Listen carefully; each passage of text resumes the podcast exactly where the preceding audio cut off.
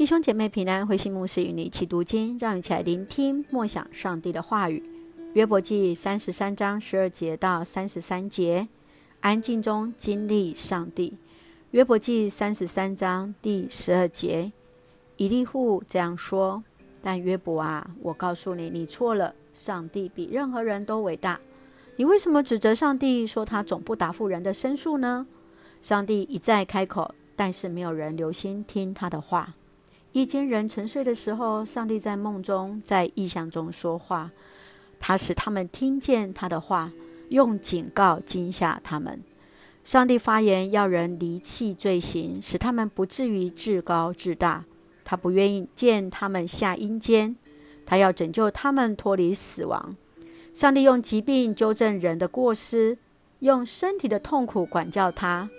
患病的人失掉胃口。连最好的食物也觉得厌恶，他的皮肉消瘦，骨头都凸出来，他的灵魂接近冥府，他的生命临近死亡的边缘。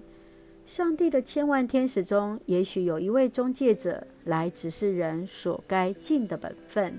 由于怜悯，天使说：“释放他吧，他不必往死亡的深坑去，我有赎金可买回他的自由。”他的身体要返老还童，他青春的血液又回来了。他祷告，上帝要应答。他要以愉快的心敬拜上帝，上帝要使他恢复他原有的义。他要公开承认：我有罪，我颠倒是非，但上帝没有照我的罪惩罚我。他使我不至于堕落在死亡的深坑，我至今仍然得见光明。上帝做这一切，接二连三为人做这些事，为要救人脱离死亡的深坑，使他享受生命的亮光。现在，约伯啊，你要听我的话，你要安静，让我说话。你如果有话要说，我愿意听。你只管说，我准备承认你的理直。如果你不说，就安静听我的话。我要把智慧教授给你。在这段经文当中，我们看见以利户他来主张苦难是出于上帝慈爱的救赎，并不是上帝静默不语，因为他不断透过梦、意象向人说话。上帝一再开口，但是没有人留心听他的话。以利户认为约伯来强调自己的无辜，其实没有注意到上帝已经对他说话了。仁慈的上帝是为了救人免于死亡，所以才会用病痛惩罚来警告人。我们一起来看这段经文，在三十三节说：“如果你不说，就安静听我的话，我要把智慧教授给你。”以利户对约伯说：“安静听，我要把智慧教授给你。”表明他想要进行的是一个有效的一个沟通，他的态度是诚恳的。他想帮忙为约伯还一个清白，希望他能够继续来听关于智慧的一个论述。古伦神父在一本他所写的《忙的话，先静下来》这本书说：“寂寞是自己相遇的途径，寂寞就是放手，寂寞就是与上帝合合为一。若能在安静中静默思想上帝的话语，保持内心的平静。”就能得着智慧。你曾经在安静当中经历上帝的同在吗？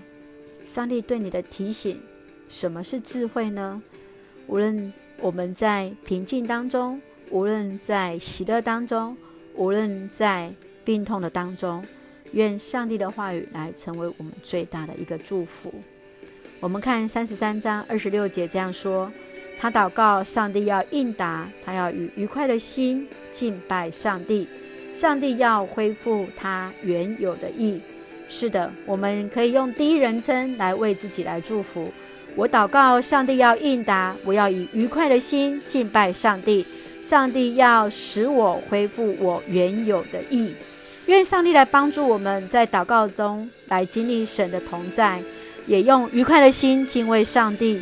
愿上帝的平安喜乐与我们同在，让我们一起用这段经文来作为我们的祷告。亲爱的天父上帝，谢谢你对我们的爱。当我们在遭遇苦难时，求你彰显慈爱，让我们先学习安静，明白你的心意。或从梦境提醒，或从弟兄姐妹承受的苦难经历当中，让我们知道我们可以承受，得以走出这样的一个困境。恩待保守我们弟兄姐妹身体健壮，灵魂兴盛。无论在疾病的治疗，或是在接受疫苗当中，一切平安，赐下平安喜乐，在我们所爱的台湾，我们的国家。感谢祷告，奉靠主耶稣圣名求，阿门。亲爱的天父，谢谢你爱我们，我们相信你必然将这样的慈爱赐福在我们每位弟兄姐妹当中。弟兄姐妹平安，上帝的爱与我们同在。